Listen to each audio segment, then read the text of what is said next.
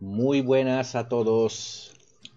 Otro capítulo del programa En el ombligo de la luna con Oaxaca, la serie. Pues damos comienzo a ese nuevo capítulo, como acabo de decir.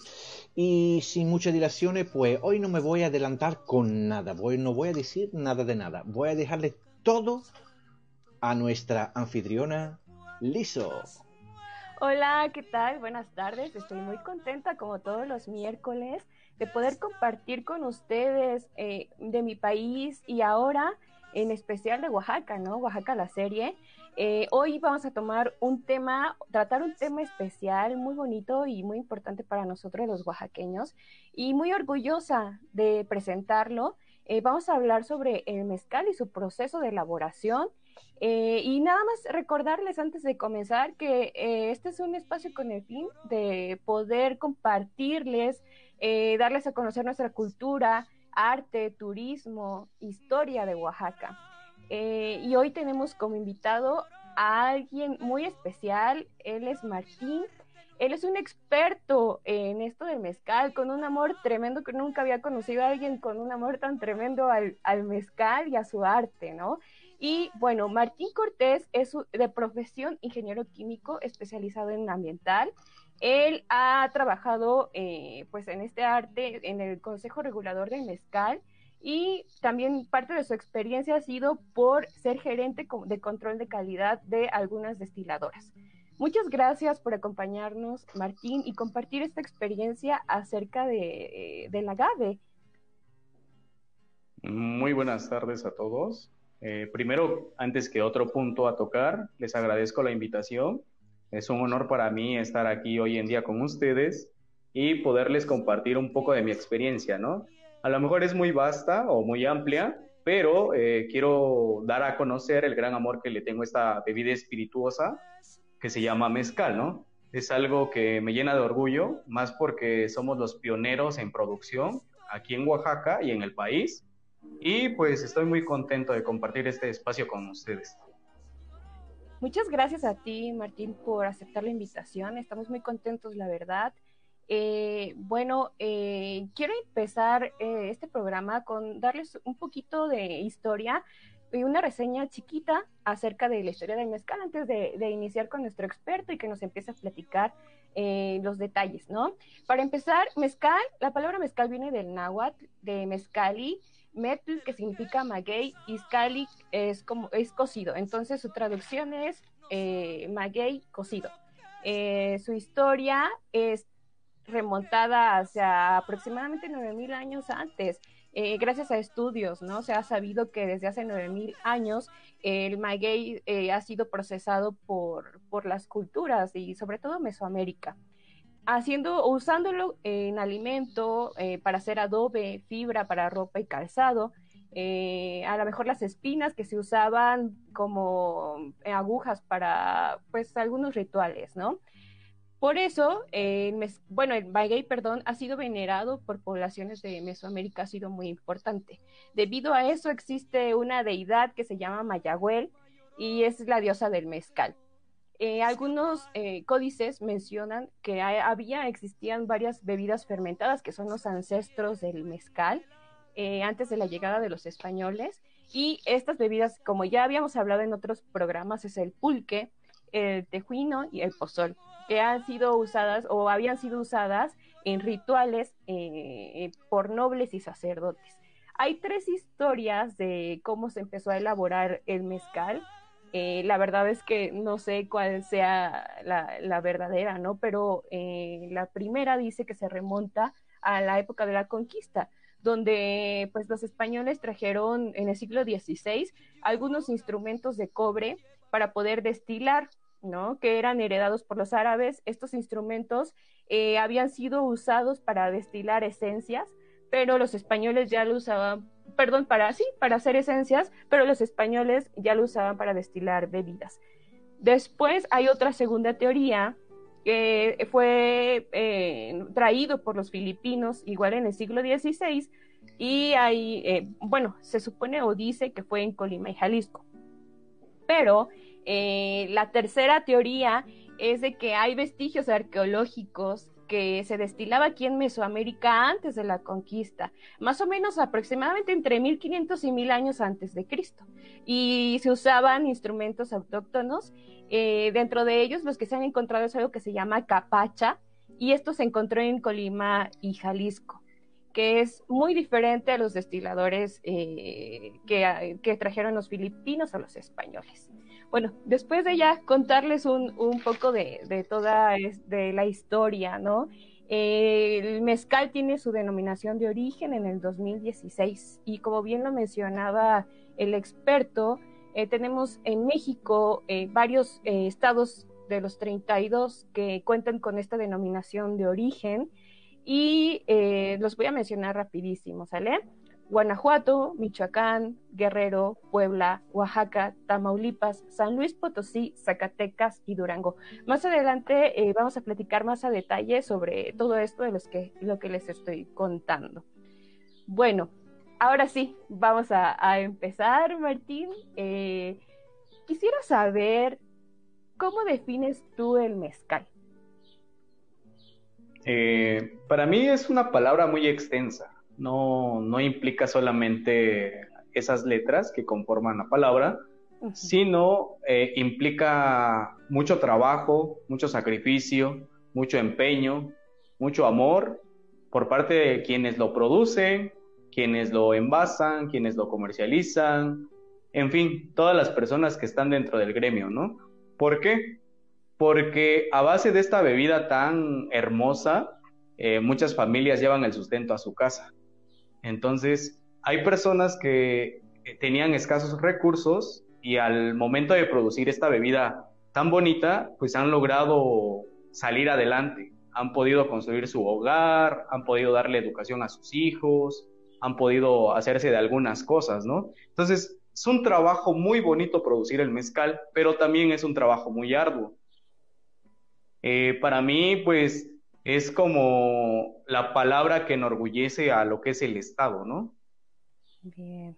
Qué bonito. Eh, como mencionaba antes, creo que no, no había yo escuchado a alguien hablar tan apasionadamente del mezcal. Y es padre porque es importante como oaxaqueños y, y aparte como cultura general, ¿no? Saber acerca de esta bebida ancestral y, tan, híjole, tan increíble, ¿no? Con mucha historia. Y bueno, para alguien que no conoce del mezcal, ¿qué es lo primero que debería de saber desde cero? Eh, mira, ahí quisiera puntualizar que anteriormente la bebida denominada mezcal era una bebida solamente para personas de clase baja, ¿no? En este caso serían los albañiles, obreros, etcétera. Entonces, hoy en día, con la denominación de origen, vino a darle un plus a lo que es la palabra mezcal. Y ahora todo mundo quiere degustar un buen mezcal, ¿no? Entonces, para alguien que no sabe lo que es la palabra mezcal o lo que implica el mezcal, eh, tendría que vivir la experiencia de visitar un palenque y ver cómo se produce para poderse enamorar de la bebida. Posteriormente, al degustarla, no solamente va a tomar una bebida alcohólica, con cierto grado, ¿no? Sino va a degustar el amor de toda una familia o de los integrantes de, los que producen la bebida eh, y van a tomarlo muchísimo más rico. Posteriormente vamos a platicar con qué lo podemos maridar, ¿no?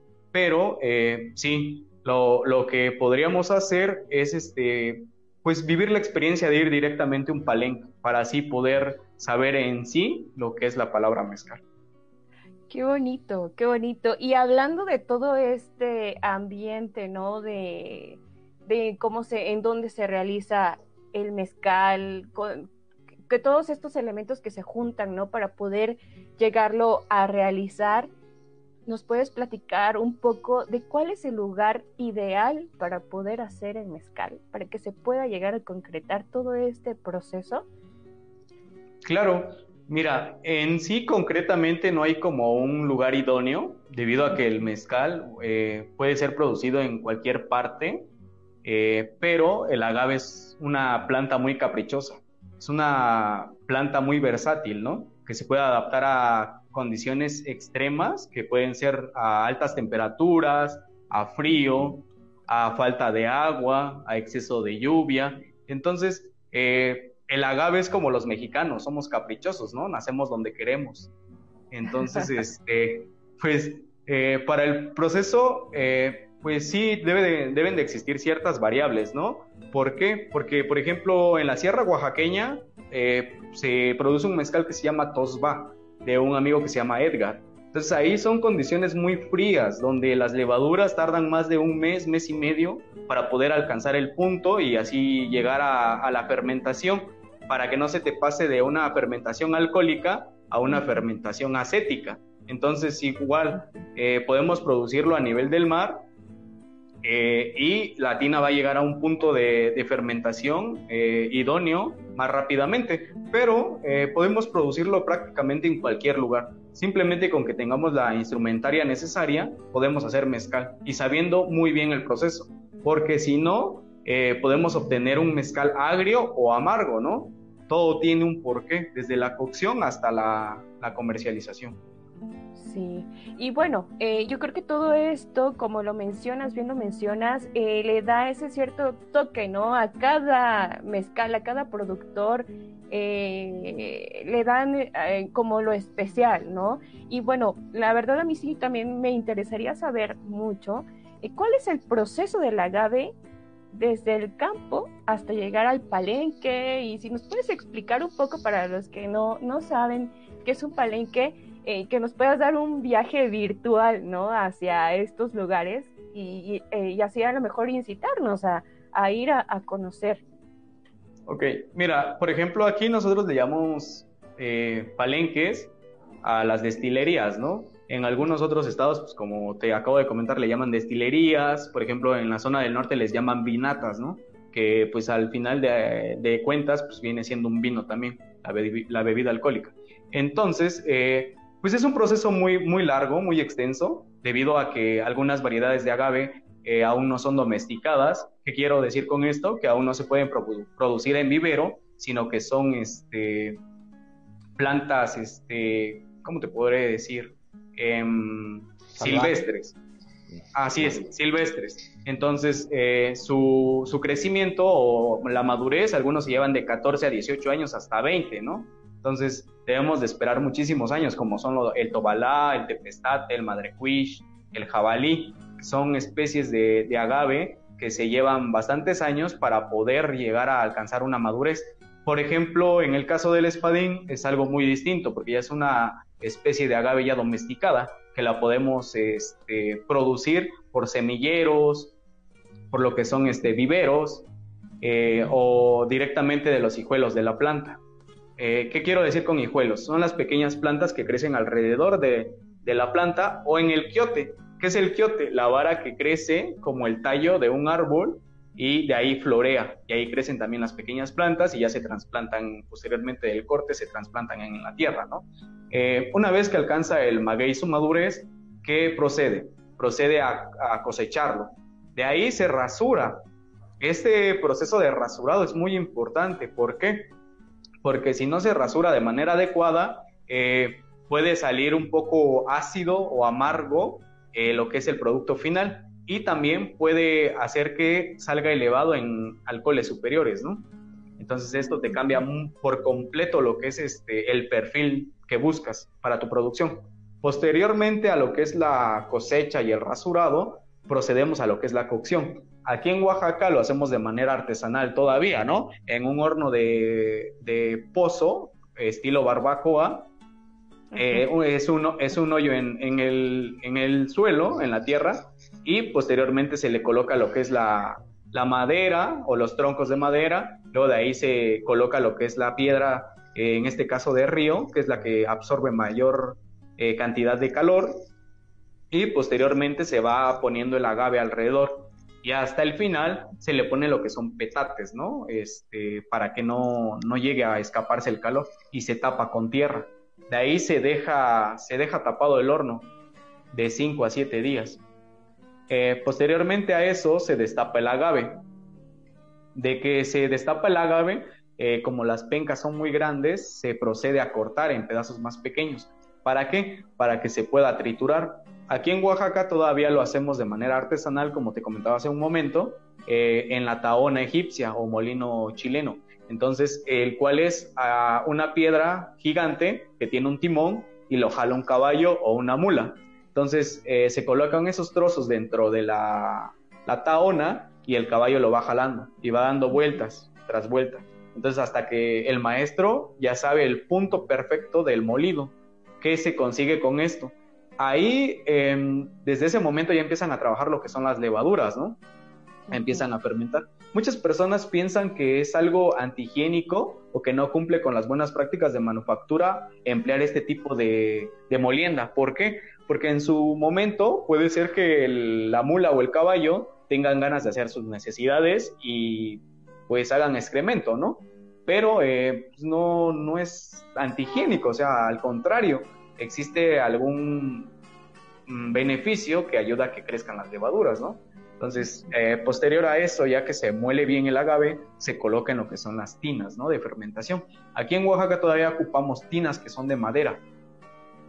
Así es. Entonces, este, una vez que ya se colocan las tinas, se empieza a formular ¿Qué queremos decir con formular? Se añade lo que es agua y se empieza a batir toda la, tina, de un lado hacia otro, hasta que queda homogéneo y queda como un panqué, como un panqué de, de, este, de harina, pues. Entonces eh, empieza a subir y empieza a fermentar. Entonces tú empiezas a ver que empiezan a trabajar las levaduras. ¿Por qué? Porque en la tina de fermentación empieza a burbujear y también eh, escuchas la tina donde empieza a hacer un ruido característico de la levadura que empieza a trabajar.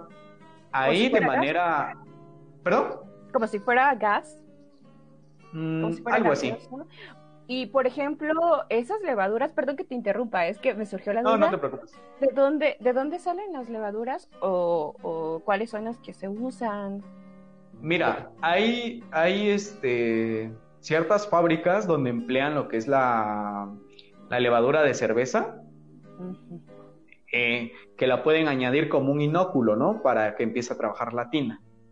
Entonces, esa es una opción. Formar un inóculo, ¿qué quiero decir con un, inóculo? O sea, hacer un, caldo previamente con las levaduras y ya añadírselo a lo que es la tina para que empiecen a trabajar y, y empieza el crecimiento exponencial. ¿Por qué? Porque los azúcares que, que se encuentran dentro de esta empiezan a comerlo, es su alimento. Entonces empiezan a reproducirse lo que son las colonias de levaduras y empieza el crecimiento exponencial, que es lo que le llamamos, hasta que llega un punto máximo y empieza a decrecer este, eh, esta, esta levadura y empiezan a morir por, de cierta manera, que es donde ya eh, alcanzó el punto de fermentación óptimo para poderlo destilar. Pero hay que tener mucho cuidado, ¿por qué? Porque te, eh, te puedes pasar de una fermentación alcohólica a una fermentación acética. ¿Qué quiero decir con esto? Que en vez de producir el, mosto para destilar, vas a obtener lo que es vinagre. Y si tú lo destilas, vas a obtener un, mezcal, en teoría,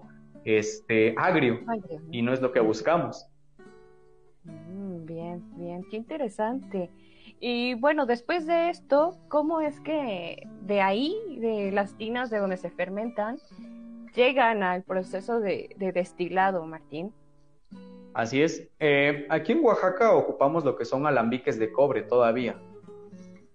Entonces se coloca lo que es el tepache, que es el caldo, por así decirlo, que se obtiene, y lo que es todavía el mosto del agave, que es lo que se trituró. La pulpa, eh, la pulpa y la fibra todavía se mete dentro de la olla y se tapa con la, este, se tapa lo, que es la, la olla y de ahí se pone el el turbante y pasa por un serpentín que está dentro de una pileta con agua fría para que eh, eh, lo que sube como gas en el serpentín se enfríe y salga como líquido.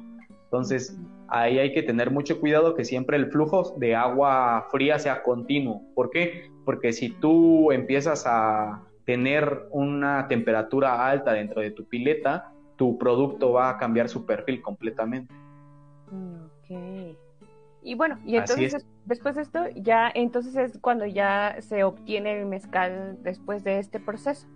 O sea, después de esto eh, ya, ya, sale el mezcal así como lo conocemos.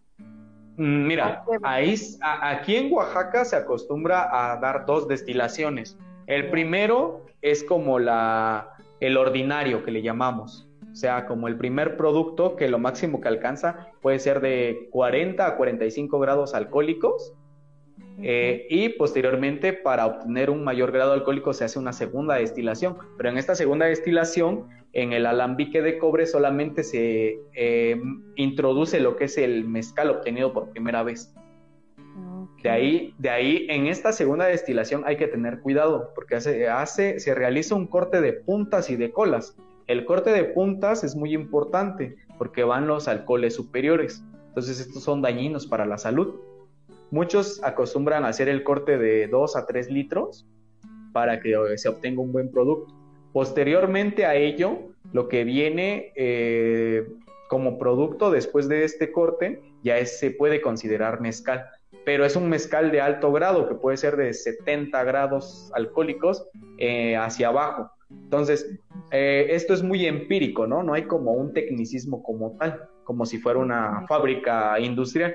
El maestro mezcalero pues está al pendiente de estar checando lo que es el aperlado dentro de una jícara y estar checando lo que es el sabor. Cuando el maestro mezcalero ve que la perla ya es muy pequeña y se rompe enseguida, esto quiere dar una, una lectura de que ya está a punto de terminarse la, lo que es la, la destilación.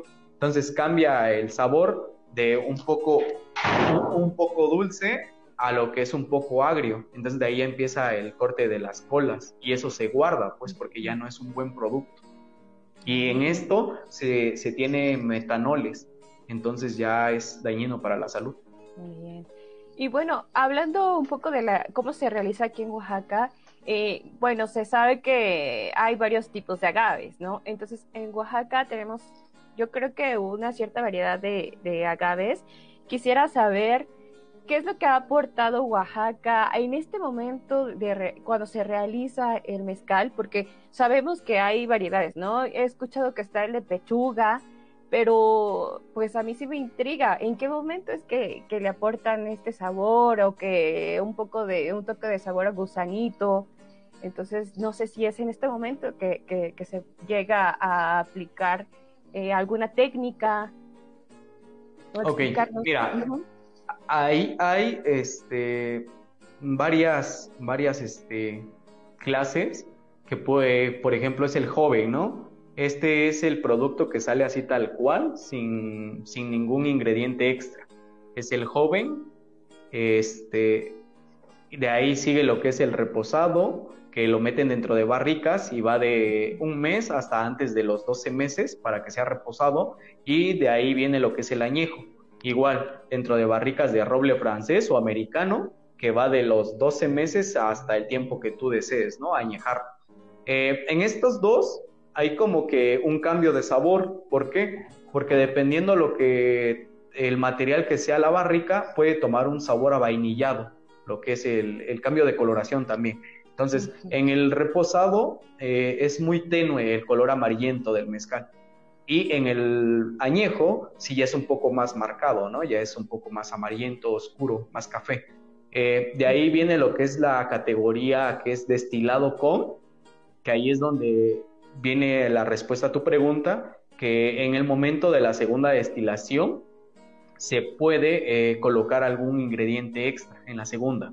Eh, ahí en la, dentro de la, la olla del, del alambique se añade lo que puede ser una pechuga de pavo, lo que puede ser conejo, lo que puede ser marihuana, eh, alguna fruta. Entonces, este, ahí es donde se destila en la segunda, en la segunda ocasión y es donde agarra el sabor y se obtiene mm. e, e, ese, esa clasificación, ¿no? Que es destilado con. Y hay otra que se llama eh, madurado con. Ah, no, abocado con, abocado con, perdón, abocado con. ¿Qué quiero decir con ello?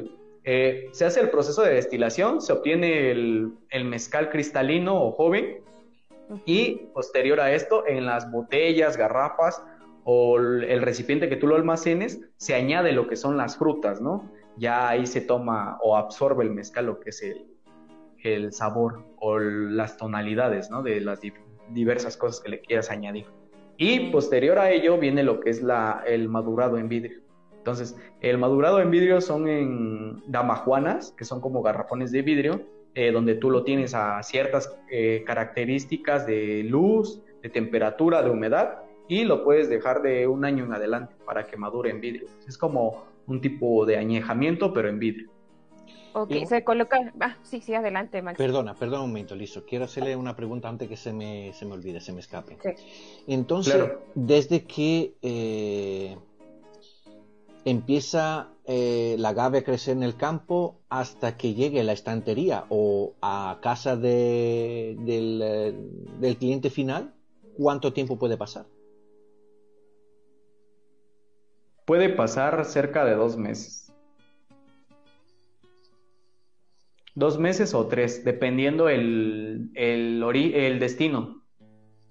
¿Por qué? Porque, por ejemplo, si es para venta nacional, como les comentaba al principio, ¿no? Para que fermente una tina puede pasar un mes. Entonces, la cocción, ponle tú, son de 7 a 8 días. Eh, de ahí lo que es la molienda, la fermentación, pongamos en un caso extremo de frío otros 30, a un estimado de unos 40, 45 días llevamos hasta ahí. De ahí el traslado, la, lo que es la certificación, el, el envasado, el embalaje, el envío, cerca de dos a tres meses para que puedas degustar una botella. ¿Y cuánto tiempo necesita para crecer la agave? Eh, por ejemplo, el espadín necesita de 6 a 8 años para que pueda alcanzar una madurez. Eh, otras especies tardan de 12, 14, 16, 20 años. Entonces, dependiendo la variedad del agave. Y también es muy importante que, eh, por ejemplo, no sé qué tanto sea la producción que estimas realizar en cierto periodo, ¿no? Porque como tengo conocimiento, pues puede ser que en alguna época del año que llueve mucho, pues el rendimiento baja. ¿Por qué? Porque la ave absorbe mucha agua y entonces necesitas más kilos para poder producir un litro de, de mezcal. Pues creo que uno de lo poco o único eh, bebida espirituosa que su principal eh, ingrediente necesite tantísimo año para poder desarrollar después lo que es la bebida, ¿no? Porque que yo sepa, lo demás es al revés. Se hace que eh, añeja directamente la botija, pero el producto en sí, el ingrediente en sí, es mucho más, más joven. Pero el mezcal necesita de un, de un agave que tiene muchísimo año y después, como tú antes decías, si es silvestre, pues mayor, mayor edad tiene lo que es el agave en sí. Y, la verdad, antes en, Voz en Off eh, estábamos hablando de los precios, la verdad mm, me resulta que el mezcal es muy barato si pensamos a, a los años que necesita el agave para crecer, para que después eh, eh, la persona lo puede cortar y elaborar. Eh, son muchísimos años. Si nosotros pensamos que el ginebra, el whisky, pues todos sus ingredientes son mucho más jóvenes. O sea, una caña de azúcar, ¿cuánto tarda a crecer? Estamos hablando de unos cuantos meses. Y ahí tiene el alcohol preparado en nada. Pero si lo quiere bueno, pues entonces lo deja eh, envejecer, como se suele decir, eh, en la botija. Pero vosotros con la producción del del mezcal necesitáis un ingrediente que tiene muchos años. Y no es fácil porque eso significa que tenéis que tener un cuidado, aparte de lo agente atmosférico, que, puede ser adverso dependiendo de, de, las estaciones meteorológicas que hay en ese momento, pues podéis perderlo todo y quedaros sin nada después de haberlo eh, cuidado muchísimos años. Es un riesgo muy alto lo que tenéis vosotros la verdad. Sí, fíjate, por ahí, este, como tú lo dices, ¿no? Puedes perderlo todo en, todo en estos años que esperas para producir. ¿Por qué? Porque hay un animal que se llama el picudo, ¿no? Entonces, ¿qué hace el picudo? Se come lo que es el corazón del agave y lo seca. Entonces, si tú tienes, supongamos, ¿no? 10.000 plántulas en crecimiento que llevan cuatro años y de las cuales tú pierdes 1500 porque le cayó picudo o alguna otra plaga, o la escama y pues pierdes tu, tu, inversión y tu ganancia, ¿no? Sales a tablas nada más con la producción. Entonces es un albur, es una cara de doble moneda en la que puedes ganar o puedes perder o puedes salir con tu inversión inicial. Podemos decir una cosa, te interrumpo y después te dejo no, Sí, adelante, no, adelante. Para hacer una botella de 750 ml de, de mezcal, ¿cuánta agave hace falta? ¿Cuántas plantas o cuántos kilos? ¿O cuántos kilos genera una planta? Mira, por ejemplo, ahí, este, para hacer un litro de, espadín, de mezcal espadín, eh, regularmente se llevan de 10 a 11 kilos, ¿no? Para producir un litro nada más. Entonces, cuando es época de lluvia, puede, subir a 13, 15 kilos por litro. Por ejemplo, eh, no sé, en un jabalí, en un tepestate, en un madrecuish, que su porcentaje de azúcares reductores en la planta como tal es menos, te puedes llevar hasta 20, 25 kilos para producir un litro. Y eso... ¿El agave en sí cuánto pesa una planta? La que eh, es muy, Es muy variable, ¿sabes? Porque, por ejemplo, un espadín puede llegar hasta 350 kilogramos, 200, y la más pequeña puede ser de 80. Entonces, por ejemplo, las de Tobalá puede pesar de 15 a 20, 40, 45 kilogramos. Entonces, es dependiendo cómo crezca cada planta, no, no tienes como un estándar de, crecimiento o de pesaje por cada, por cada planta sembrada. Entonces, es, muy complicado, es un tema muy, muy ambiguo y muy extenso porque pues no puedes hacer como parámetros, ¿no? De que tú inviertes, no sé, quizás en pesos mexicanos 100 mil pesos y esperas recibir 200 mil, ¿no? Porque en el camino o en la trayectoria puedes perder la mitad y recuperar nada más tu inversión. Vale, vale, vale. Hay muchos factores que influyen en la producción. Vale, vale, vale. Así es. De igual manera, eh, tiene mucho que ver eh, el terroir, ¿no? Que no es lo mismo Miahuatlán, que es una población a dos horas de Oaxaca, donde es muy arcilloso el, el suelo y es poco permeable, a, no sé, un lugar en la sierra, ¿no? Que es un lodo rojo y es muy permeable, entonces se vuelve muy chicloso y eh, la planta absorbe mucha agua.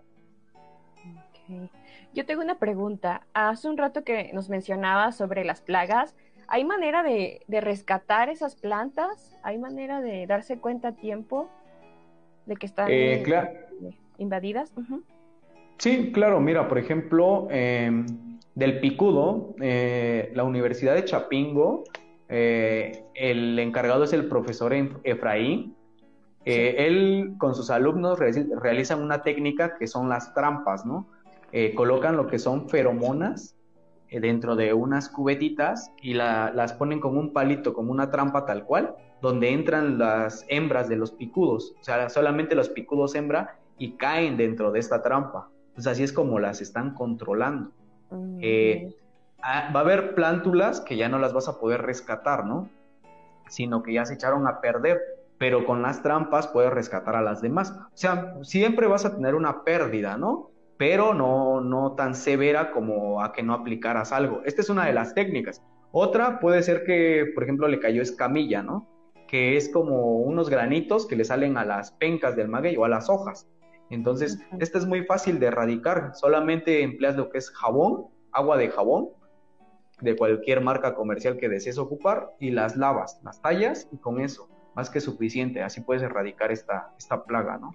Y algunas otras que pues sí ocupas químicos, pero pues es un, es un, no sé, un arma de doble filo, ¿no? Porque, por ejemplo, si tú quieres un mezcal que tenga certificación Koch, que es la certificación orgánica, pues no te lo va a ser válido. Ahí lo que tienes que emplear son algunos animales que son depredadores naturales y así puedes controlar este tema, ¿no?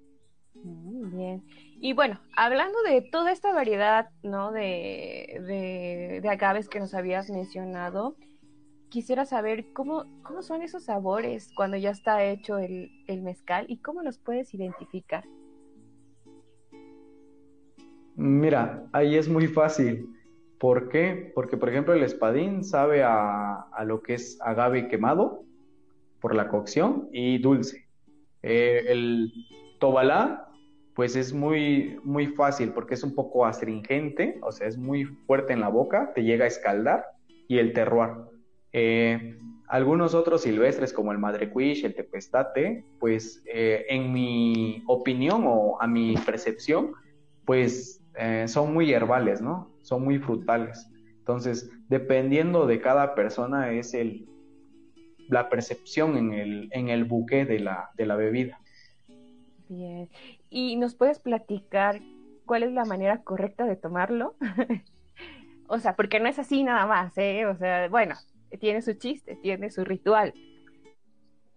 Claro, mira, por ejemplo, cuando yo he bebido mezcal en los palenques, pues las personas con las que he tratado, pues siempre hablan zapoteco, ¿no? Entonces, siempre eh, se toma al natural, no se combina ni con sal, ni con sal de gusano, ni con limón. ¿Por qué? Porque matas lo que es la esencia de la bebida en tu, en tu paladar.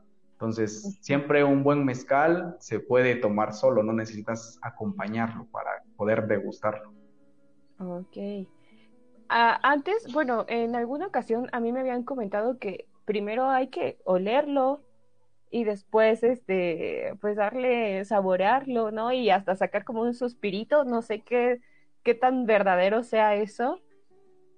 Claro, mira, por ejemplo, cuando vas a degustar un mezcal por primera vez, eh, lo que tienes que hacer es ah, oler la esencia, el perfil del mezcal y posteriormente a ello eh, darle un primer sorbo. ¿Para qué? Para que puedas jugarlo en la boca y con ello puedas este, matar todos los sabores que traes del día en, tu paladar. Eh, tomas ese sorbo y le das otro sorbo más para poder ahora sí degustar lo que es el, el, mezcal como tal. Lo juegas dentro de tu boca hasta que sientas que te escalda la lengua. ¿Esto qué quiere decir? Que ya abrió todas tus papilas gustativas, lo tomas y haces tu lengua como en forma de taquito y vas a percibir todas las notas de lo que es la bebida.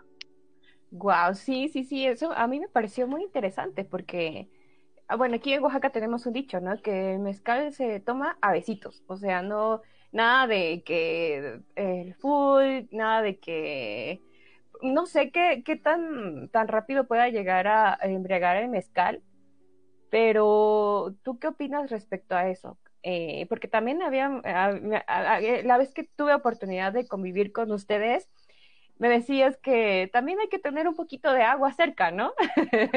¿O cómo está eso? Si nos puedes este, compartir. Claro, mira, el mezcal es una bebida muy caprichosa. ¿Y por qué le digo caprichosa? Porque dependiendo de tu estado de ánimo es como te va a pegar el mezcal. Si tú estás contenta, y estás conviviendo con tus amigos y tomas de a poquito, pues no va a haber ningún detalle. Pero si tú estás triste, enojada o algo, eh, por cierta circunstancia, te va a pegar más rápido. Entonces puede ser que saque lo peor de ti o que te ponga divertida o que te ponga eufórica, dependiendo, ¿no? Como que saca realmente lo que son las personas el mezcal cuando estás tomado.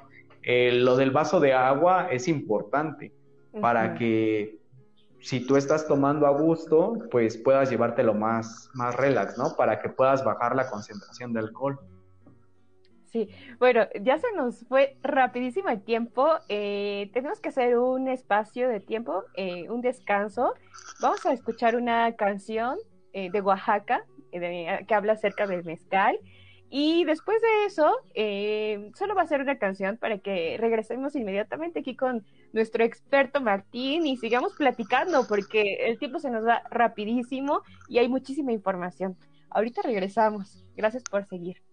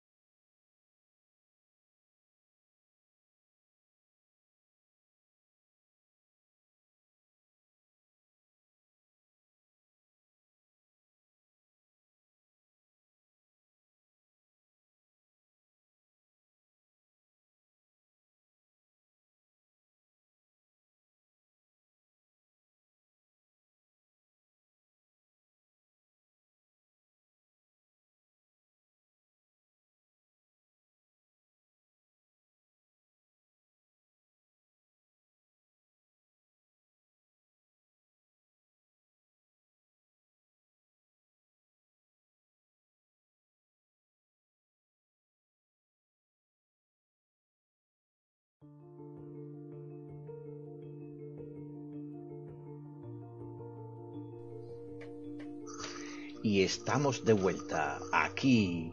Y no digo nada más. Le paso la línea a Aliso. Bueno, antes de seguir con, con programa, quiero mandar saludos para las personas que nos están acompañando. A David Hernández, un fuerte abrazo y un saludo a Martín de David Hernández. Saludos, David Hernández, gracias por estar con nosotros. Kareli Merlín Bautista, eh, saludos, te mando un abrazo bien grande y gracias por estar aquí acompañándonos. Y a todos los que nos están viendo, eh, gracias por, por, seguir y estar aprendiendo bastante de, de esta bebida tan mágica. Y bueno, ahora eh, me gustaría que platicáramos un poquito, como algo chiquitito, sobre la calidad del mezcal, Martín. Porque ya sabemos que es bastante extenso ese tema pues con el permiso de todos me voy a echar un mezcalito porque estamos hablando de eso, ¿no? Sí, sí, sí. Salud. Mira, es un tema muy amplio donde es inevitable no, no meter o mencionar a lo que es el Consejo Regulador del Mezcal, institución en la cual yo laboré, y eh, realiza trabajos muy buenos para verificar lo que es la autenticidad del mezcal y checar sobre todo la trazabilidad del producto, ¿no? Que es algo que debemos de tener muy en cuenta. ¿Por qué? Porque al tomar una bebida alcohólica, no solamente mezcal, sino cualquier otra, pues estamos introduciendo a nuestro organismo algo que puede perjudicarnos y en realidad no es lo que hace mención una etiqueta, ¿no? Entonces, eh, hay muy buenos destilados de agave que no se comercializan como tal con la palabra mezcal, porque la palabra mezcal es propiedad del Estado mexicano y para poderlo llamar así eh, debemos de cumplir con la NOM 070 y cumplir con los parámetros que indica la misma norma, ¿no? Entonces, eh, siempre hay que tener en cuenta como eh, consumidor que hay que ver la trazabilidad de lo que es la, la botella, ¿no? O el producto. ¿Cómo podemos cerciorarnos de este punto? Muchas de las botellas que se comercializan hoy en día en aeropuertos, establecimientos, plazas comerciales, puntos de venta, grandes cadenas nacionales, eh, ostentan lo que es un holograma. Al momento de ostentar este holograma, quiere decir que pasó por manos del Consejo Regulador, que eh, verificó la trazabilidad. Y tú la puedes checar con el código QR que tiene ese, ese holograma. El holograma es único y no se puede repetir. Cada marca tiene su propio número de identificación. Entonces, si tú entras al código QR de una botella, tú puedes ver desde dónde vino el agave, quién lo produjo, dónde se envasó y cómo es que llegó a donde está hoy en día. Entonces, está muy controlado ese tema y es algo de suma importancia, ¿no? Sí, claro. Sí, sí, claro, para, pues sí, por, por, cuestiones de salud y por todo esto que nos, el cuidado que nos has platicado, ¿no? Que se tiene que llevar para poder eh, tener un buen, un buen mezcal. Y bueno, eh, me gustaría que, que, nos platicaras, hablando de esto, eh, los plus que, que le damos aquí del gusano, para quienes no conocen el gusano del maguey, cómo se emplea, eh, algunas otras eh, maneras diferentes que se puede tomar eh, el, mezcal, ¿no? También he escuchado que se mezcla con café, se hacen cremas, entonces mm, me gustaría que, habláramos un poquito de, eso.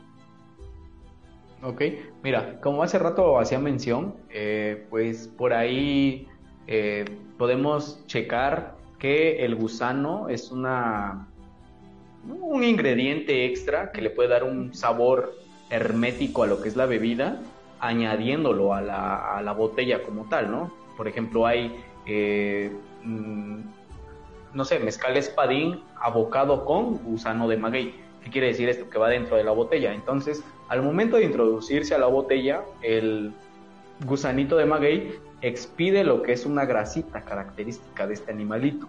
Entonces, con eso se mezcla al sabor del mezcal. Pero también lo podemos... Eh, muerto.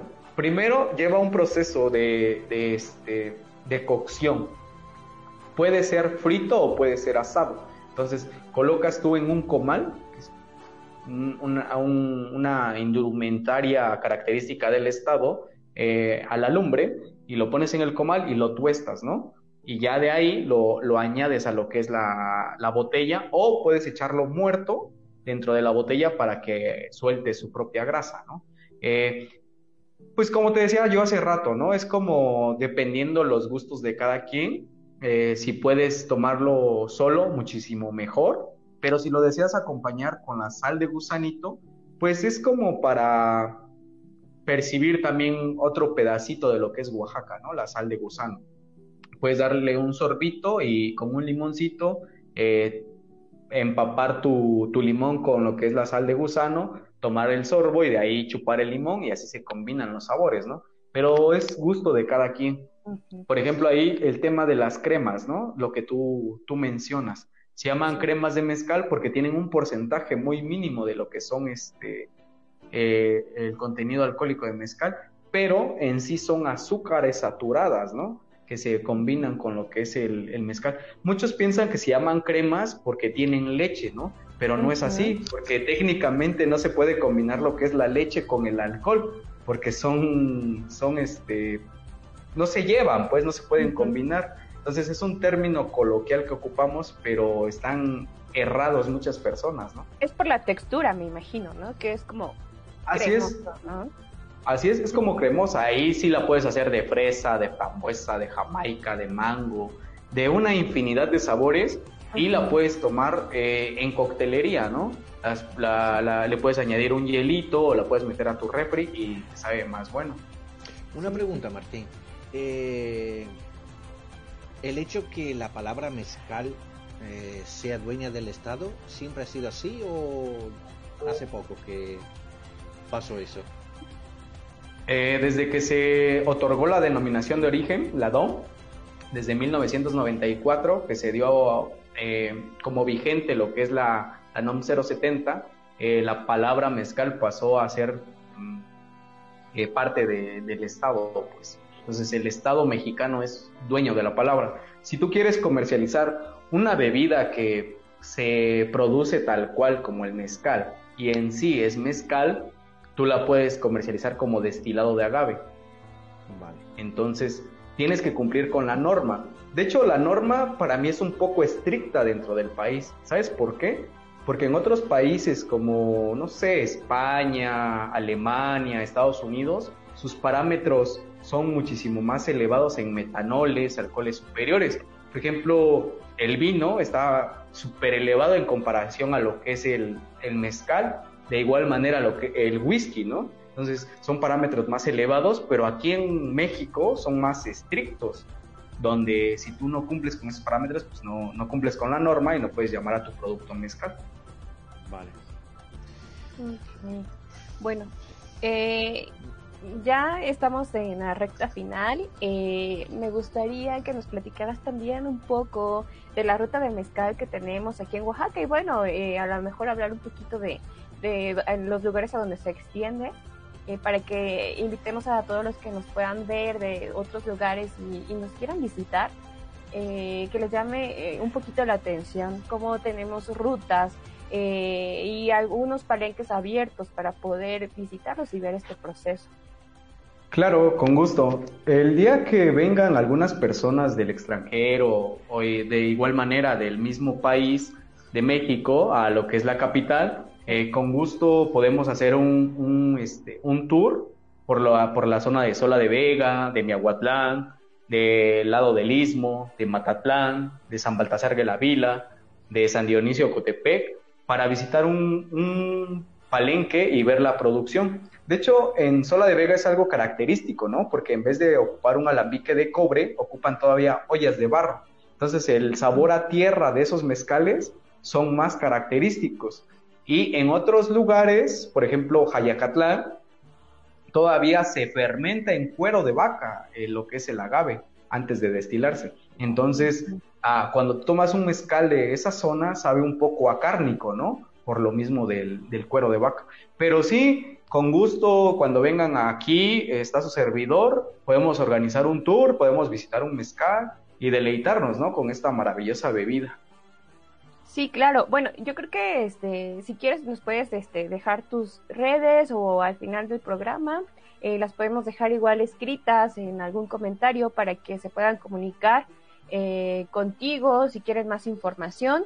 Y bueno, eh, me gustaría mucho también para ya cerrar el programa que nos cuentes qué papel tiene el mezcal en Oaxaca en tradición y en actualidad, ayudando a la economía, la venta, ¿no? La venta de este para, para nosotros los, los oaxaqueños, que también es un tema bien importante y también darle el valor que tiene.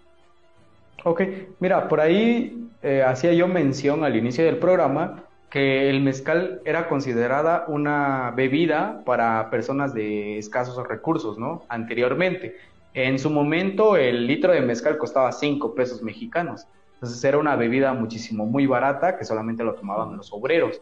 Pero con la denominación de origen vino a traer un plus y a que muchas familias mexicanas y oaxaqueñas eh, pues como que despegaran, ¿no? Hoy en día la economía del estado eh, ha crecido por la bebida de, eh, por la bebida mezcal y por la exportación de esta, ya que ha llegado a muchos países. Ha ayudado a que muchas comunidades mejoren su calidad de vida, que también las personas, si anteriormente solamente llegaban a un nivel de estudios de secundaria y algunas privilegiadas eh, llegaran a estudiar lo que es la preparatoria, hoy en día con esta fuente de ingresos a, las poblaciones, pues puedan salir a estudiar la universidad y superarse, ¿no? Tener una mejor calidad de vida. Entonces, el, el impacto económico dentro del Estado ha sido muy grande. Eh, se ha dado a conocer esta bebida ¿Por qué? Porque se le ha hecho mucho énfasis, mucha promoción, eh, mucha difusión. ¿Y por qué? Porque la bebida enamora. Simplemente desde que tú la pruebas, eh, a lo mejor dejas de querer ah, el whisky, el vodka, el ron y te enamoras de lo que es el mezcal. Pues tienen que probarlo para saber de qué hablo. Sí. Eh, Maxi, no sé si tengas alguna pregunta, algo que agregar. La verdad que nos queda muy poco tiempo, pero tenía mucha pregunta técnica y seguramente haremos otro programa sobre mezcal. Seguro, seguro que vamos a hacer otra. Y entonces en la próxima ocasión le haré más preguntas, más que nada para saber el tipo de impacto medioambiental del, eh, del agave, eh, cuál es, eh, y, más pregunta todavía. Pero bueno, ya seguramente la, mencionaré la próxima vez que nos vemos con Martín. Ah, me parece perfecto. Eh, Martín, no sé si tengas algo que agregar. Mm, sí, que les agradezco infinitamente por esa oportunidad que me dan de poder externar un poquito de mi, de mi experiencia y espero que les haya servido de algo, ¿no? Eh, ojalá tengamos el gusto de conocernos algún día en persona, poder convivir poder charlar más amenamente. Y este, cuando vengan al estado son bienvenidos. Eh, su servidor queda a sus órdenes. Podemos visitar lo que es un palenque. Y también por ahí quisiera hacer mención de lo que es mi página de internet de ropa típica que se llama Lasto. Eh, somos productores de prendas artesanales en lo que es la zona de Ocotlán, precisamente de, o en conciso de la zona de Yaje. Y pues un saludo a mi amiga Yesenia, a mi esposa Nay Ruiz, y a todos mis amigos que me llegaron a ver el día de hoy. Muchos saludos y gracias por acompañarnos. Y yo igual le mando un saludo a Naye, que por ella conocí a Martín, ella es mi amiga de la carrera. Y también a todos los que nos están viendo, les mando muchos saludos, muchas gracias por estar. Espero hayan aprendido mucho, porque yo sí, yo sí, bueno, en lo personal aprendí bastante. Entonces, yo te agradezco mucho, Martín, por haber aceptado la invitación, por compartirnos de tu experiencia. Nos llevaste a un viaje increíble. Eh, la verdad es que yo quedé encantada con todo lo del mezcal. A pesar de ser oaxaqueña, la verdad es que no conocía muchas cosas. Entonces, muchas gracias por esta oportunidad, por, por abrirnos esta puerta, ¿no? Hacia esta bebida tan hermosa y, y pues espero que nos volvamos a ver, eh, hablar de ahora de, de, los textiles, ¿no? Que también son muy importantes. Y a Maxi también muchas gracias por tu tiempo, porque se está desvelando y pues es, es una maravilla compartir tiempo. Me encanta. Bueno, gracias a los dos. Bueno. Nos vemos. Nos vemos. Un saludo. Bye, cuídense. Bye.